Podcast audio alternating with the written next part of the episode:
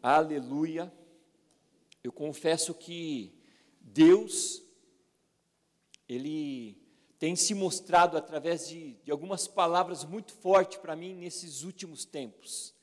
Né? E a palavra que eu quero compartilhar com vocês hoje é uma palavra que está em Gênesis capítulo 41, versículo 25.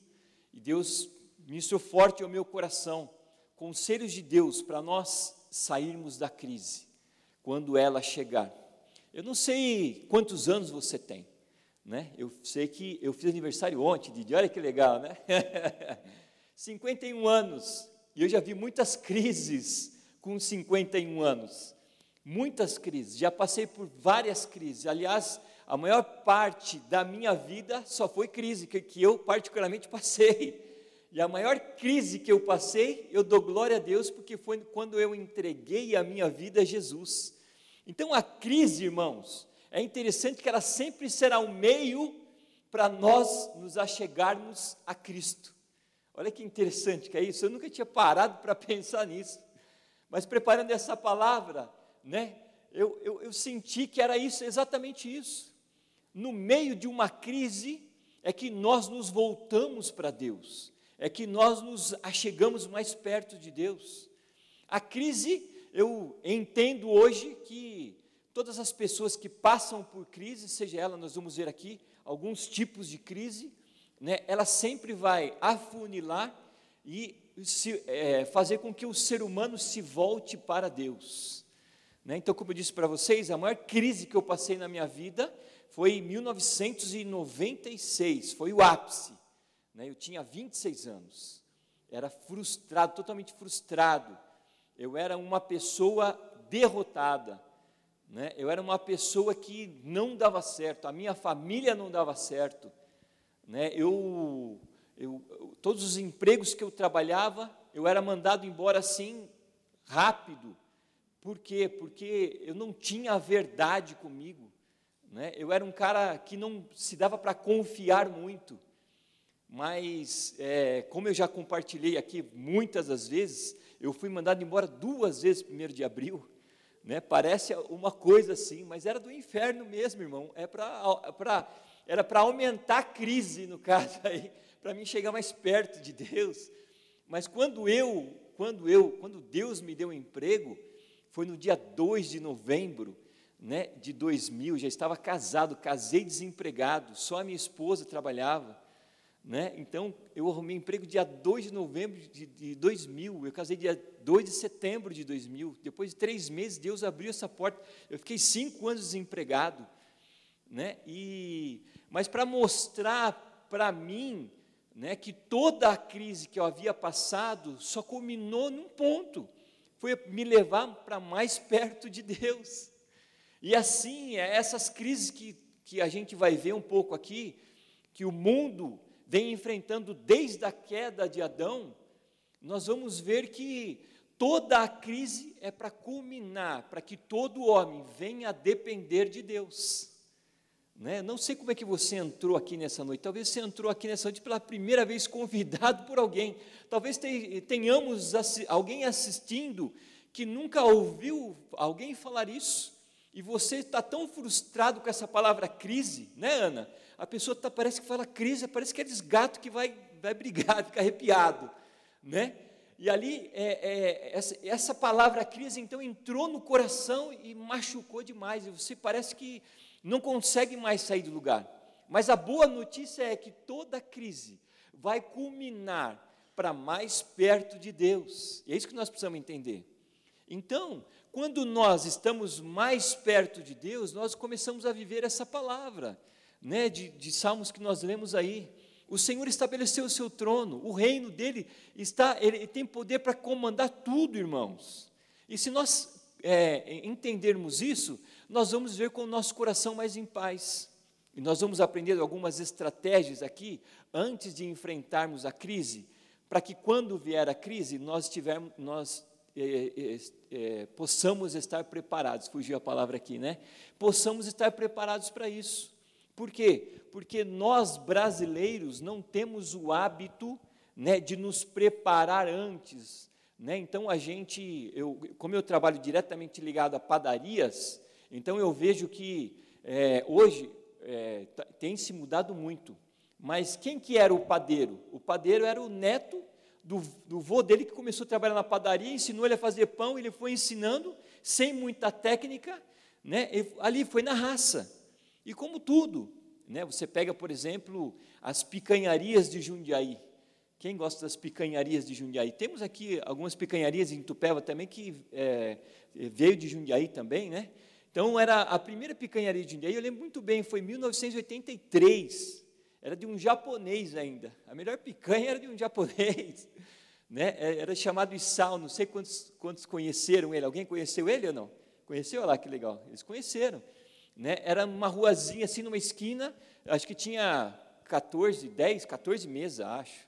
Né? Nem lembro quantos. Mas era interessante que ele abriu essa picanharia. Aí o chapeiro dele viu que dava muito certo. O que, que o chapeiro dele fez? saiu e montou a picanharia dele, né? Que era o Danilo e o Cascata. Olha que interessante eu fazendo a propaganda para eles aqui, né? Se você conhece um pouquinho da história, você vai, vai, vai relembrar isso. Depois do chapeiro dele, do Danilo Cascata, saí, é, abriu um outro, uma outra picanharia, o, o chapeiro. Então, os chapeiros foram saindo e foram abrindo as suas próprias picanharias. E com padaria não é diferente né? Com padaria é diferente. O padeiro aprendeu a fazer o pão, ele abre a própria padaria dele. Mas aí, irmãos, é por isso que a gente bate na tecla sempre para a gente nos preparar para fazer cursos, né? O Sebrae nos auxilia bastante aí. Por quê? Porque essas pessoas foram crescendo e a gente, como brasileiro, a gente foi tudo na raça. Ninguém parou e falou assim: ó, existe uma técnica para fazer pão. Né? Existe o pão com fermentação natural Existe o pão congelado que você faz ele, bate a massa, congela ele, a hora que você for é, fazer ele, né, aí você descongela ele, deixa fermentar um pouco e coloca no forno. É diferente. Quando você come um pão com fermentação natural, quem aqui já comeu um pão com fermentação natural? É bom ou não é? É bom demais, gente, né? Do que aquele congelado. Então, o que eu quero dizer com isso? Que é, a gente é, é, não aprendemos as coisas na sua técnica, como é que faz? Né? O brasileiro agora está aprendendo a comer chocolate, está aprendendo a comer azeite, está aprendendo a comer, toma, é, comer azeite, né? vamos dizer assim, comer com pizza, né? essas coisas, é, a tomar café.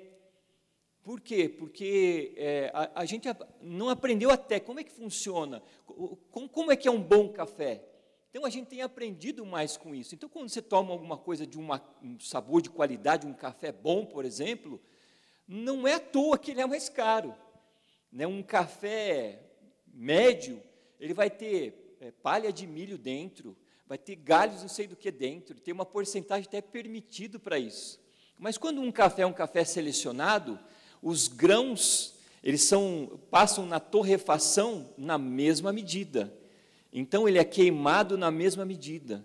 Então é, é queimado, não, ele é torrado, né? Café queimado ninguém merece, né? Mas ele é torrado na mesma medida. E torrando na mesma medida, ele vai manter um padrão e uma qualidade de café insuperável.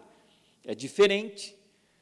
E assim, o que, nós precisamos é, aprender com isso? Que tudo que nós formos empreender, nós, primeiros, nós primeiro precisamos estudar sobre aquilo. É isso que eu estou querendo dizer para vocês. Então, é, independente da área que você está, você precisa ser especialista nela. Né? Então, eu, como é que eu vou chegar e falar de chocolate para o meu cliente se ele não, se eu não entendo de chocolate? Como é que eu vou, como é que vai acontecer isso? Qual é o chocolate que eu vou vender? Será que é chocolate? Será que não é? Então, é isso que eu, que nós vamos aprender um pouquinho à, noite, por quê? Porque no meio da crise é onde nós nos preparamos é, antes de chegar na crise. E não esperar chegar a crise e falar, poxa, o que eu faço agora? Agora eu estou perdido, agora eu estou sem saída. Né? E, e, é interessante que onde, no prédio onde eu moro lá, o que tem de gente vendendo, irmãos, é, bolo, almoço, Né? É todo dia. Eles, eles vão, é, passa o cardápio no WhatsApp do, do prédio lá e tem. Outro dia eu comprei de um argentino lá uma feijoada muito boa, né? num preço melhor do que tivesse sido no restaurante, com certeza. Né? E está tudo muito caro. Você vai num restaurante hoje, é absurdo. Você vai num casal, é um tanto. Você vai, em, você tem dois filhos, meu Deus do céu, você deixa quase metade do salário lá. É verdade ou não é? Então está muito caro. Então o que eu quero dizer com isso? Que na crise não adianta a gente chegar no meio da crise e falar assim, poxa, o que, que eu faço agora? Então, o que eu, o que eu quero é, é, estudar com vocês aqui nessa noite é exatamente isso. É estarmos preparados para que quando vier a crise, nós estarmos preparados com ela. Eu só quero ler para vocês é, o 41, 25, só para me dar a introdução, depois a gente vai ler o, o Gênesis capítulo 26, tá bom? É, a Bíblia diz assim, ó, em Gênesis capítulo 41, 25, ele fala assim, ó, então lhe respondeu José, o sonho de Faraó é apenas um, Deus manifestou a Faraó o que há de fazer, é 26, e aí ele fala qual é o sonho de Faraó, ele fala assim, ó, as sete vacas boas serão sete anos, as sete espigas boas serão sete anos. O sonho é um só. Versículo 27. As sete vacas magras e feias que subiam após as primeiras serão sete anos, bem como as sete espigas mirradas e crestadas do vento oriental serão sete anos de fome. Esta palavra, como acabo de dizer a Faraó, que Deus manifestou a Faraó que ele há de fazer. Vamos parar só aí, só para gente, a gente entender o que está acontecendo aqui. Vocês certamente conhecem a história de José do Egito, né? É, José do Egito é filho de Jacó, né? um, um das doze tribos de Israel. Ele é bisneto de Abraão, se você for ver bem, né? porque é Abraão, Isaac e Jacó. Né? É, a descendência é essa. Então, é, se você pegar, vá lá comigo agora em Gênesis capítulo 1, versículo 26, né, segure com o dedo aí que nós vamos voltar aí, mas segure aí. Gênesis capítulo 26, versículo 1. Nós vamos ver que desde desse tempo havia muita crise no mundo. Né? Olha que interessante lá que ele fala lá. Gênesis 26, 1. Ele fala assim, ó, sobrevindo fome à terra, além da primeira, havia nos dias de Abraão, e foi Isaac a Gerar, avistar-se Abimeleque, rei dos filisteus. Olha o que ele diz lá, ó, sobrevindo fome à terra, além da primeira, irmãos. Então, Isaac ali estava passando uma, uma crise muito grande, o povo estava passando uma crise muito grande, além da primeira, que já tinha outras crises. Né? Então, nós vemos que é, o mundo, desde depois que Adão e Eva saíram do paraíso, o mundo vive em crise. O mundo vive em crise. Então, é, o que nós precisamos é, entender, olha que interessante, ó, desde que a humanidade foi criada e foram expulsos do paraíso, houve crise. E, em, e de tempos em, te, em, tempos, essas crises parece que elas dão uma acentuada, elas pioram. Né? Elas vêm piorar. É só pegar a crise que você é, vai se lembrar de 2008, a crise da bolha imobiliária nos Estados Unidos afetou o mundo inteiro. Né? Então, de tempos em tempos, as crises elas, elas dão uma aumentada. Né? É, então, um país em crise, quando falamos em crise, conseguimos dividir em área. Então, nós, nós, todas as crises são divididas em áreas. Existem áreas dessas crises, né? E quando falamos em crises, logo nós pensamos o quê? Em escassez, em falta de trabalho, em falta de dinheiro, que mais nos afeta. Agora a gente pega, por exemplo, a, essa crise na saúde, por exemplo, que o mundo está passando. Já vai fazer, né, é, fez um ano agora, em março, né, e, vai, e com certeza vai demorar um pouco para sair enquanto todo mundo não estiver vacinado mas ela veio uma crise financeira que cometeu, cometida pela saúde. Todo mundo teve que ficar em casa, não pôde trabalhar, né? E aí as, as coisas, as pessoas foram se reinventando, né? As coisas foram se modificando, as coisas foram se adaptando. Então toda crise ela dá uma acentuada muito grande. Mas toda crise, ela afeta onde? A área financeira, ela afeta o trabalho, ela traz escassez né, de emprego. Né? E é interessante que brasileiro, como eu disse aqui, por um ponto negativo, ele não se prepara tecnicamente para as coisas, mas ele vai na raça, ele vai, ele consegue o seu sustento. O que tem de gente na saída dos metrôs, se você vai para São Paulo, né, você sabe muito bem que estou dizendo isso, vendendo café e bolo de fubá, gente, é impressionante. Né? Lá ele vende um cafezinho por um real, um cafezinho por um real e um pedacinho de bolo de fubá por um real. E o que tem de gente, e fora as outras coisas mais, né? É, pessoas vendendo é, é, multicoisas nos trens e por aí afora. Como disse para vocês também, é, nos grupos de WhatsApp, as pessoas se reinventando. Por quê? Porque é uma crise muito forte. Milhões de pessoas perderam seus empregos, famílias é, estão passando fome, né? E nós precisamos agradecer, se você tem um emprego fixo e não foi afetado por essa crise, você tem que agradecer muito a Deus e dizer para ele, Deus, muito obrigado. Né? E se você é, está passando por essa crise, aonde você foi afetado, então nós vamos aprender hoje como nós passarmos por uma outra crise sem sermos afetados. Amém, queridos? Então a crise, a crise pode ter uma crise política, né? Isso é, nós estamos vendo com os nossos próprios olhos. A crise do Covid pegou a gente, juntamente com o trabalho escasso, juntamente com uma financeira, e a política, um querendo né, derrubar o outro. É impressionante. Né? A crise na saúde de um país, onde nós vemos tempos atrás também que o Brasil nunca saiu dessa crise na saúde. Sempre os leitos estiveram muito cheios, sempre a nossa saúde foi muito precária. Né? Então, existem é, crises pontuais, né? Crises humanitária, é quando milhões de pessoas passam por algum tipo de necessidade extrema. E aí, é, aqui no sudeste do Brasil, nós não vemos, entre aspas, não muito isso.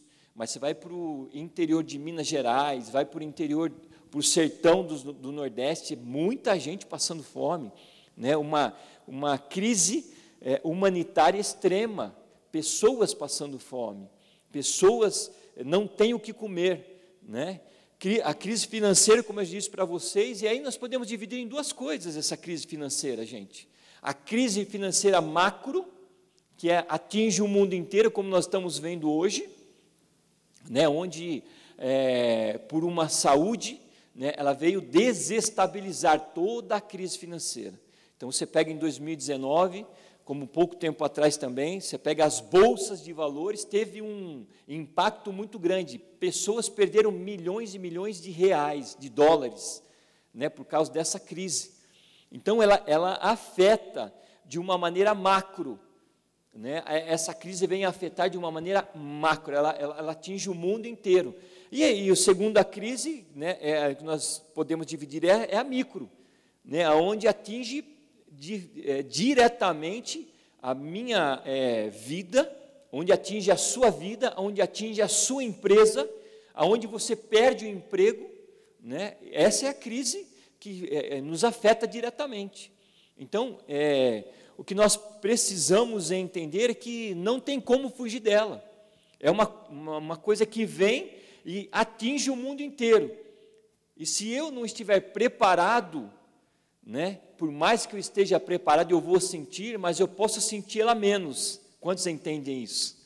Né? Se você se preparar antes, você vai, vai sentir menos né, essa crise. Então, eu, eu separei alguns pontos aqui para nós entendermos quais os conselhos que podemos aprender né, para não entrarmos dentro dessa crise, ou para sairmos dessa crise. Então, o primeiro conselho que eu quero é, falar com vocês, e retornando aqui para a Bíblia agora, e nós vemos lá em Gênesis capítulo de número 41, versículo é, 25, que nós lemos 26, a história se relata o seguinte, irmãos: José foi chamado pelo, pelo Faraó, Faraó era o principal, né, é, era, o, era a economia principal no mundo naquela época. Então, o Faraó ele era o homem mais poderoso naquela época. É como se hoje fosse o presidente dos Estados Unidos, ou o imperador da China, não sei imperador, não sei se é imperador da China, mas é o, é, o cara da China, poderoso, né, que tem é, bilhões de pessoas na China, 1,3 bilhões de pessoas na China, ele comanda, está né, tá batendo todos os recordes de produção. Né, então, é, é, Faraó era o homem mais poderoso naquela época. O Egito era, era, era, uma, era um país ou uma cidade onde você olhava e todo mundo desejava ir para lá, porque lá era o que mais de tecnológico na época, vamos dizer assim, que tinha, era lá. Então tinha lá o, os seus colares mais bonitos, as, as roupas mais bonitas, os linhos né, é, é, do Egito de 600 fios, era tudo lá, irmãos. Né? Você queria comprar um, um, um, linho fino do Egito? Era lá, lá, lá na, na casa de Faraó. Então, irmãos, olha que interessante, eles, é, é, José, ele foi enviado para lá, na verdade, né, como escravo, e ali ele, particularmente, passando uma crise micro, estava passando por um período muito doloroso, irmãos, um período muito é, ferrenho, tudo contrário àquilo que ele esperava, porque ele foi vendido como escravo para o Egito, não era aquele o lugar dele, porque ele é do povo hebreu, né, ele era filho de Jacó, ele foi vendido pelos irmãos, ele foi é, é, assediado pela mulher de Potifar, foi preso, foi enganado e estava ali injustamente.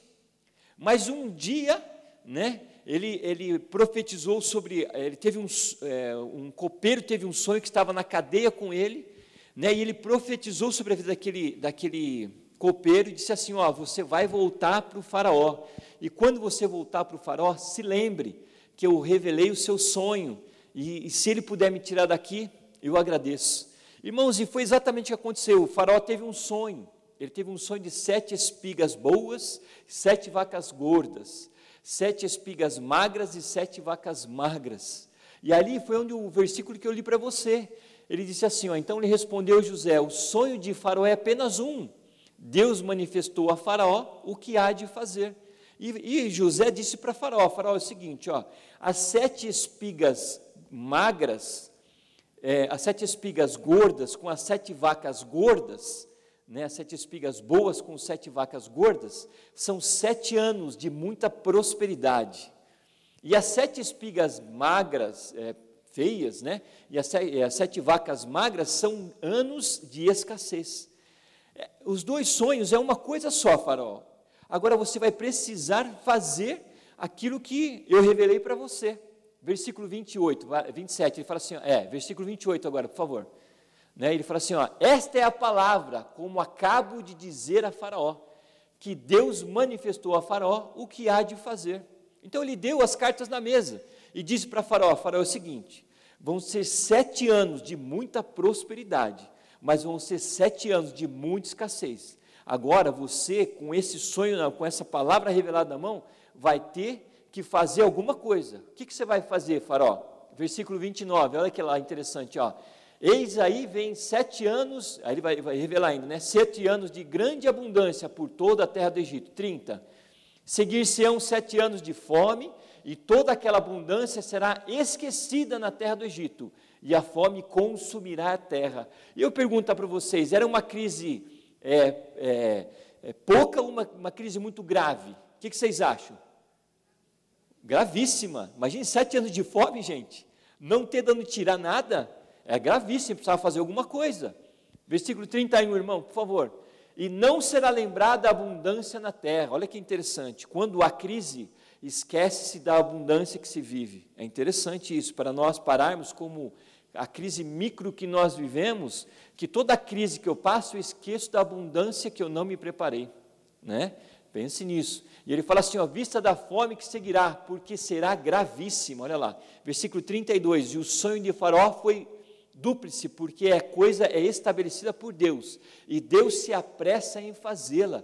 E ele fala para Faraó: Deus tem pressa para fazer. Versículo 34, irmão. Faça isso, Faraó, e ponha administradores. Aí José vai falar para Faraó o que ele deve fazer. É, faça isso, Faraó, ponha administradores sobre o, sobre a terra e tome a quinta parte dos frutos da terra do, do, do Egito nos sete anos de fartura. É, ajunte os administradores toda a colheita dos bons anos que virão. Recolham os cereais debaixo do poder de Faraó, para mantimento nas cidades e o guardem. Versículo 36. Assim o mantimento será para estabelecer a terra nos sete anos de fome que haverá no Egito, para que a terra não pereça de fome. Versículo, eh, e o conselho foi agradável a Faraó e a todos os seus oficiais. Eh, e disse Faraó aos seus oficiais: Acharíamos, porventura, um homem como este, em que há o Espírito de Deus? Olha que maravilhoso que é isso, irmãos. Um homem que não tinha nada a ver com Deus. Ele começa a reconhecer então que aquilo que José havia falado para ele era algo maravilhoso de Deus, porque na razão humana, irmãos, quando nós entramos numa crise, nós não conseguimos pensar direito, se Deus não revelar para nós aquilo que Ele quer revelar. Então, Deus usou a vida de José do Egito para revelar a Faraó que o tempo de crise viria, mas se ele estivesse preparado, irmão, as coisas iam passar por aquela crise muito melhor. Né? Então, o primeiro ponto que eu quero deixar para você, se você estiver anotando, se você está em casa e estiver anotando, o primeiro ponto é se prepare no tempo de fartura. Irmãos, na nossa vida, nós sempre temos um tempo aonde há uma fartura maior. O que eu quero dizer com isso? Eu quero dizer que no seu trabalho que você está trabalhando, você muitas vezes pode acontecer isso com você e vai acontecer isso com você, se não aconteceu ainda, você vai ganhar muito mais aquilo que você precisa. Muito mais aquilo que você precisa. O problema é que a televisão, né, o problema é que o consumismo toma o nosso coração e a gente acha que devemos ter tudo o que a TV nos mostra. Né? Então, porque eu, saiu agora o iPhone 12, eu quero ter o iPhone 12. Né? E parece que é mil reais para cada ano, né, irmão? O iPhone 12 custa 12 mil reais. O que, que é isso? Misericórdia, irmãos.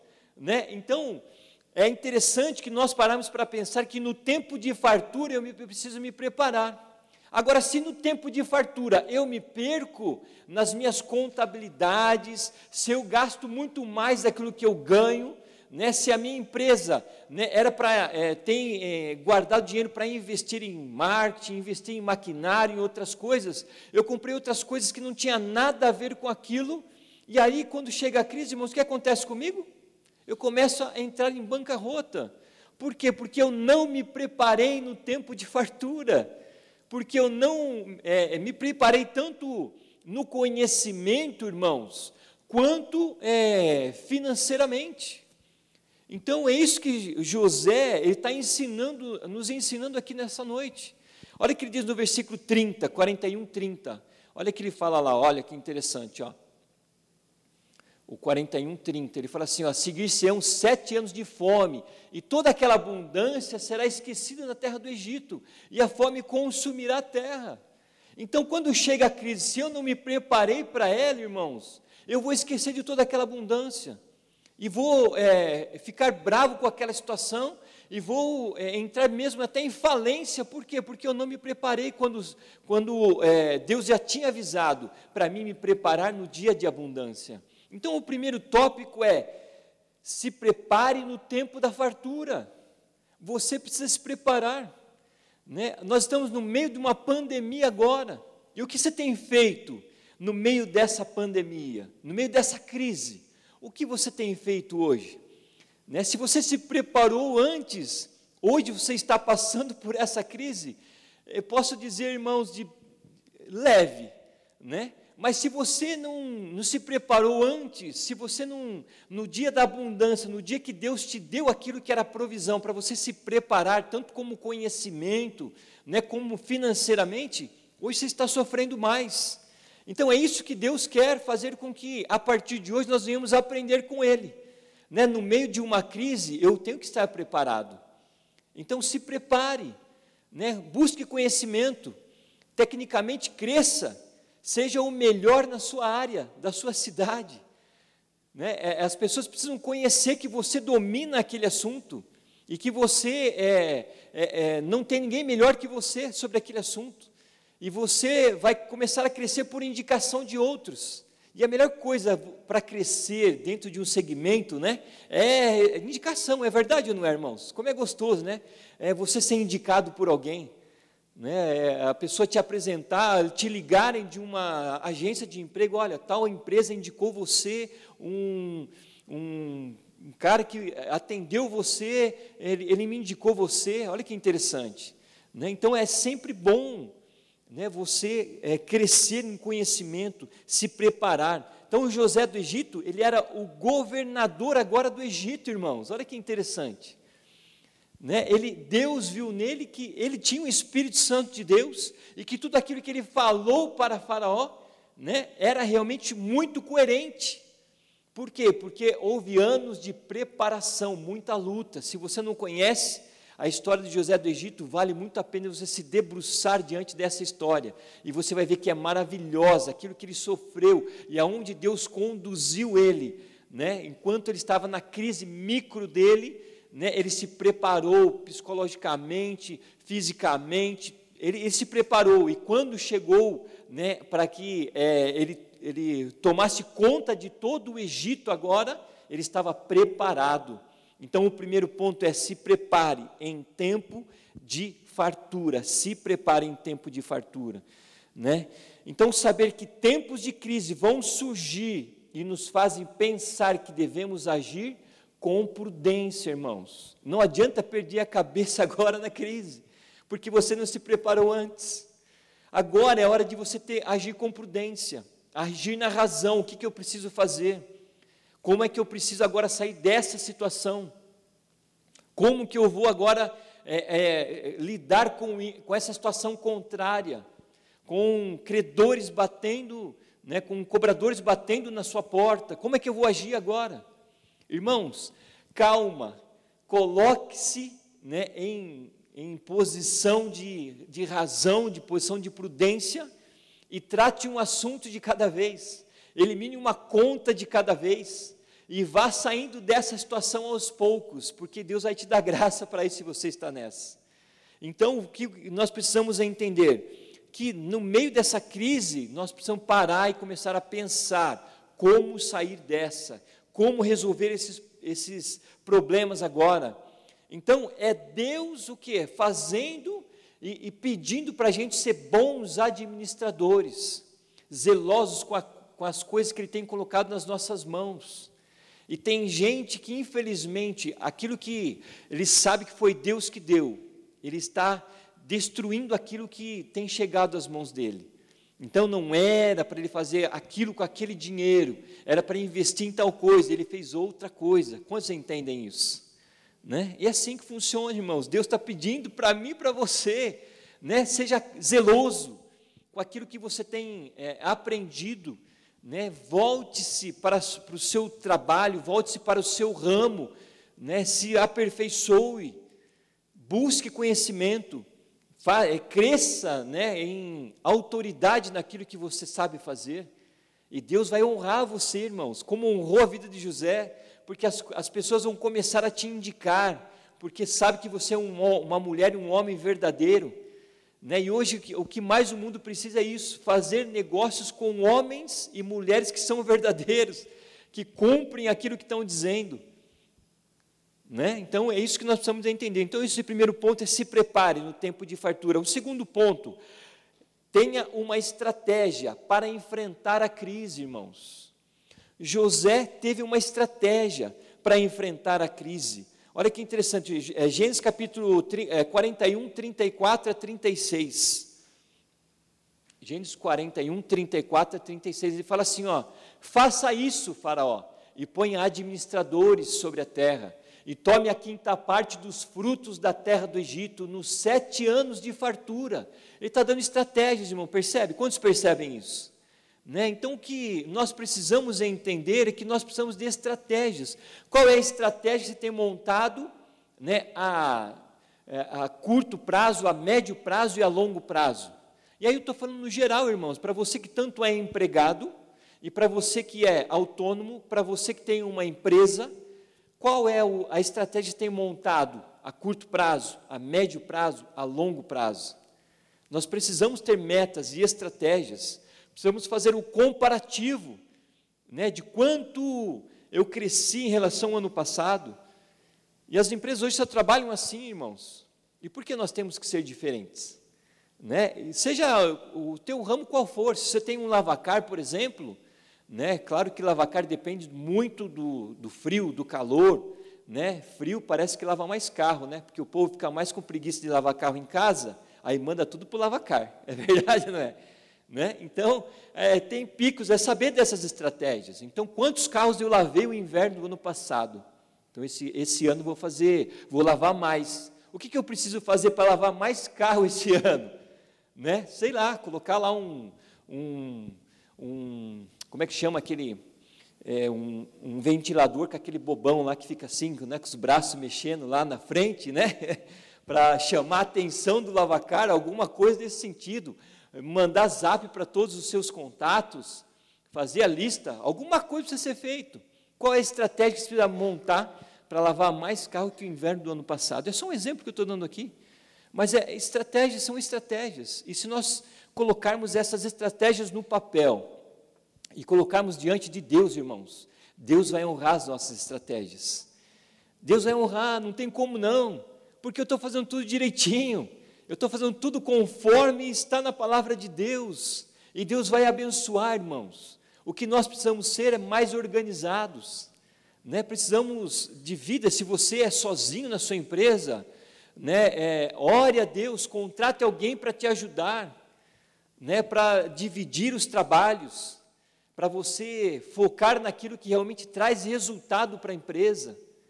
Precisa ser feito isso, né? porque senão a empresa não cresce.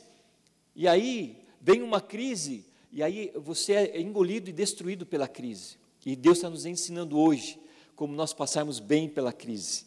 E ali então, irmãos, olha que interessante, ele fala assim: ó, ajunte os administradores, toda a colheita dos bons anos que virão, recolhe os cereais debaixo do poder de Faraó, para mantimento nas cidades e o guardem. Versículo de número 36. Assim o mantimento será para abastecer a terra nos sete anos de fome que haverá no Egito, para que a terra não pereça de fome. Né? E foi exatamente isso que José fez, irmãos. Né? Ele guardou sete anos de trigo, né? ele guardou sete anos de trigo. E ali, depois, quando veio sete anos de fome, ele conseguiu abastecer não só o Egito, mas as cidades circunvizinhas, né, é, com o que ele juntou em sete anos de, de fartura. Então, quando o tempo das vacas magras chegar, para desequilibrar as nossas contas, o que nós vamos fazer, irmãos? É uma pergunta. Né? Quando agora estamos no meio da crise, será que eu estou passando por essa crise de leve, está sendo bom para mim? Ou será que eu estou passando por muita necessidade? Porque eu não me preparei no tempo de fartura? Uma boa pergunta, né? É, então, como nós agiremos se faltar o nosso trabalho? Como nós agiremos se faltar é, é, o, o, cliente? Como nós agiremos se o aluguel chegou agora não tenho dinheiro para pagar? Como nós agiremos, irmãos? Eu tenho que tomar alguma solução. Né? Se passa no shopping, você vê lá muitas lojas fechadas, fechadas. Por quê?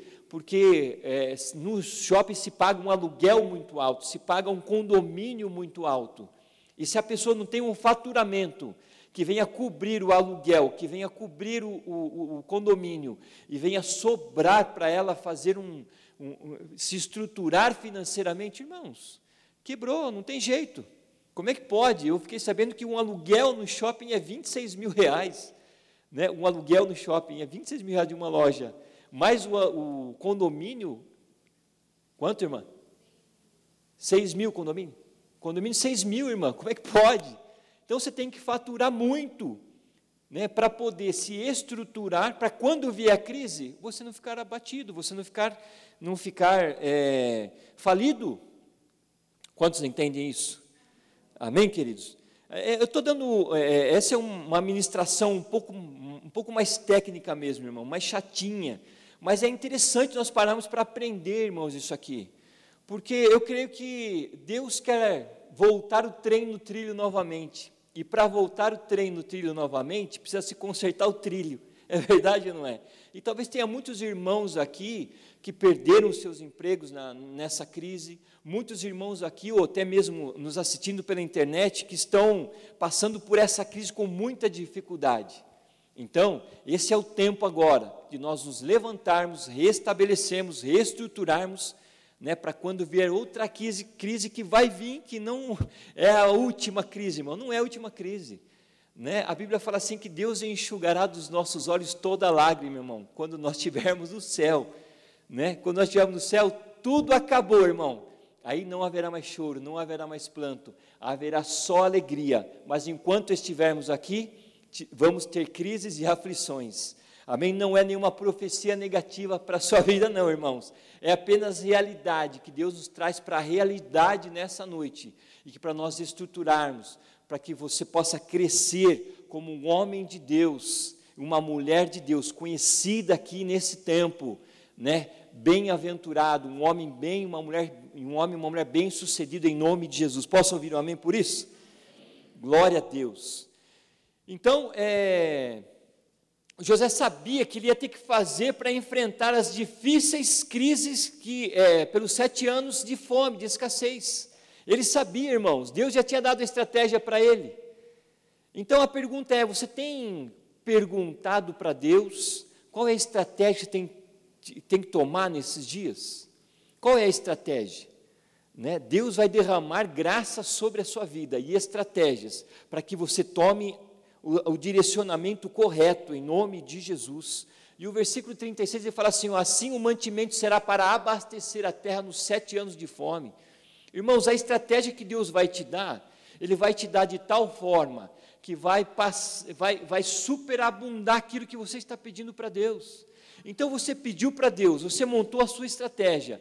Deus vai fazer com que você fature tanto, com que você é, seja promovido na sua empresa, com que você cresça tanto profissionalmente quanto financeiramente, para você estar reestruturado para uma próxima crise em nome de Jesus. Amém, queridos? O terceiro ponto é mantenha o foco na administração do recurso. Então você precisa manter o foco. Não sai do teu foco. José não saiu do foco. Em sete anos que ele começou a juntar o trigo, o que, que ele fez em sete anos? Conjecturo eu, irmãos. Né? Conjecturo eu. O que José fez? Fiquei pensando, o que José fez no Egito? Para guardar sete anos de trigo. Como é que ele fez isso? Algumas coisas ele fez. Né, algumas perguntas ele fez para ele mesmo. Olha que interessante é: quanto colheremos de trigo esse mês? Né? Esse mês, quanto nós vamos colher de trigo, gente? Quantos, quantos habitantes tem no Egito? Ah, tem tantos mil habitantes, então nós precisamos colher tanto de trigo esse mês. E o mês que vem? O mês que vem nós precisamos bater, a, dobrar a meta. Né? É assim, né? Vamos colher mais tanto de trigo. Irmão, para a gente chegar a manter sete anos de fome com trigo eh, nesse povo, nós temos que colher é exatamente isso. Ele sabia, irmãos. Ele mantinha o foco na sua administração. Ele sabia. Que mais que José se perguntava? Quantos quilos cada família consome por mês de trigo? Então ele sabia quantos, quantos ele fez um censo lá. A família do Didi tem três lá, come bastante pão. Lá, Didi, ou não? Bastante trigo, né? então é assim que funciona né, ele dividiu por família, ele se preocupou quantos quilos cada um consumia. Então ele foi fazendo as contas, ele não perdeu o foco da sua administração. Aonde nós vamos guardar? Uma outra pergunta, irmãos. Aonde nós vamos guardar todo esse trigo, gente? Não dá. Como é que a gente vai fazer? Vamos fazer galpão? Né? Não tem bloco para tudo isso. Vamos pôr embaixo de lona, então. Sei lá, não tem lona. Vamos enfiar na terra. Sei lá, vamos fazer uma coisa. Né? E Deus vai dar estratégia para vocês, então não perca esse foco. Se Deus deu uma estratégia para você, não saia da estratégia que Deus te deu. Mantenha-se nela, porque José não saiu. José conseguiu guardar sete anos, irmãos, de trigo, para alimentar sete anos de escassez, o Egito e toda a circunvizinhança. É, como vamos transportar isso? Então, são todas as perguntas que no dia a dia nós podemos fazer para o nosso negócio. Né? Nós podemos fazer, quando é, trabalhamos para uma empresa, nós podemos fazer essa pergunta, né? qual é o cargo agora que eu almejo na minha empresa aqui? Onde que eu posso crescer aqui dentro? Quem eu posso ajudar? né? já acabei o meu trabalho aqui, quem eu posso ajudar? E assim por diante. José foi fazendo perguntas: quantas pessoas precisamos para tal obra, para tal negócio aqui, para a gente fazer isso? Né? É, é, que, quais ferramentas nós vamos precisar né? para a gente estar tá capacitado? Colher com a mão não dá, o povo está tudo machucado já, né? não tem luva, não tinha luva na época, como é que faz? Né? Malemar tinha sandália, né? Malemar tinha sapato, Malemar tinha roupa, imagine se tinha luva, né? precisava de facão, precisava de ferramentas, né? e como nós vamos é, é, alimentar todo esse povo depois? Ele pensou em tudo isso, irmãos, como nós vamos fazer? E depois você vê um pouco mais para frente, os próprios irmãos de José foram no Egito buscar o alimento, né? E você vê lá que tinha uma organização, tinha um cara lá que ele contava, né? É, numa mesa ele contava quantos quilos de trigo você vai precisar. Ele, ele, né? ele fazia todo o controle. Então, o que nós precisamos entender, irmãos, nesse terceiro ponto, é que nós não podemos sair do nosso foco, né? Da, da, das suas estratégias. Não saia dela. Monte uma estratégia ainda que você esteja desempregado, né? É, é, é, faça, monte uma estratégia. Já vai é, colocando diante do trono de Deus. Deus, eu é, é, sonho em trabalhar numa empresa assim. Deus, o Senhor sabe as pessoas que eu vou trabalhar lá que eu posso ser bênção na vida delas. E assim por diante, né? No, na sua empresa, por exemplo, né? É, que os motoristas que vierem trabalhar comigo sejam pessoas sérias, que não venham me enganar Monte uma estratégia, irmãos. E aí você vai ver que Deus vai começar a prosperar os frutos daquela estratégia que você montou. Amém, queridos? E em quarto lugar, para nós é, já encerrando aqui, né? Seja zeloso com o que Deus colocar na sua mão, irmãos. Olha que interessante. Isso pesou muito no meu coração, porque muitas vezes foi aquilo que eu disse para vocês: no tempo de fartura, nós não é, é, cuidamos com zelo daquilo que Deus tem nos dado. Né? Em Provérbios ele diz isso, né? para você cuidar das coisas com o zelo que Deus tem dado nas suas mãos. Né? Mas aqui, é, em Gênesis capítulo 47, 20, olha que ele fala lá, Gênesis 47, 20. Projete para a gente lá. Ele fala assim, ó, assim comprou José toda a terra do Egito para Faraó, porque os egípcios venderam cada um em seu campo, porquanto a fome era extrema sobre eles, e a terra passou a ser de Faraó. Olha que interessante estava acontecendo aqui, irmãos. Depois de tudo isso, José né, quando é, Deus, quando o faraó disse para José, você vai cuidar de tudo, ali já te passou alguns anos né? E agora José estava o que comprando todas as terras em volta para Faraó, porque a crise era grande. E qual era a moeda de troca? Era trigo, irmãos, com certeza trigo. Ele comprava terra por trigo que ele guardou por sete anos. Olha que interessante. Então, é, o que, que nós precisamos fazer? É ter o cuidado que quando Deus prosperar você, que você estiver com a sua estratégia e vier uma crise, você está preparado para aquela crise. José começou a comprar as terras em volta, porque ele estava preparado para enfrentar aquilo. As pessoas, os, povos, os povos em volta não, eles dependiam agora do Egito. E nessa escassez, né, ele comprou todas as terras. Quantos negócios bilionários as pessoas não fizeram aí fora agora, porque quebraram. A gente vê o Amazon comprando não sei o quê, o Facebook comprou o Instagram, e vai, vai, né? A gente fala dessas coisas mais é, grandes, porque fica na nossa mente. Né? Mas quantas pessoas agora não conseguiram comprar? Um cara que tinha aí um, uma casinha de ração, ele cresceu, ele estruturou, estava bem financeiramente nessa crise, e o outro vizinho dele que estava malemar com a sua é, é, casa de ração vendendo só alpiste, não estava nem vendendo mais ração para cachorro, o que, dá, o que dá dinheiro é ração para cachorro, né, irmão? alpiste não dá muito não, mas dinheiro, ração para cachorro dá dinheiro, hein? Né? Ele foi lá e comprou a, a, a, a loja do outro. Por quê? Porque estava dentro desse contexto que estamos falando para você.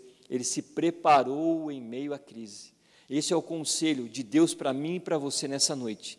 Deus vai levantar você que nessa crise você veio à falência, você veio é, a destruição, mas Deus vai levantar você novamente em nome de Jesus. Eu creio nisso.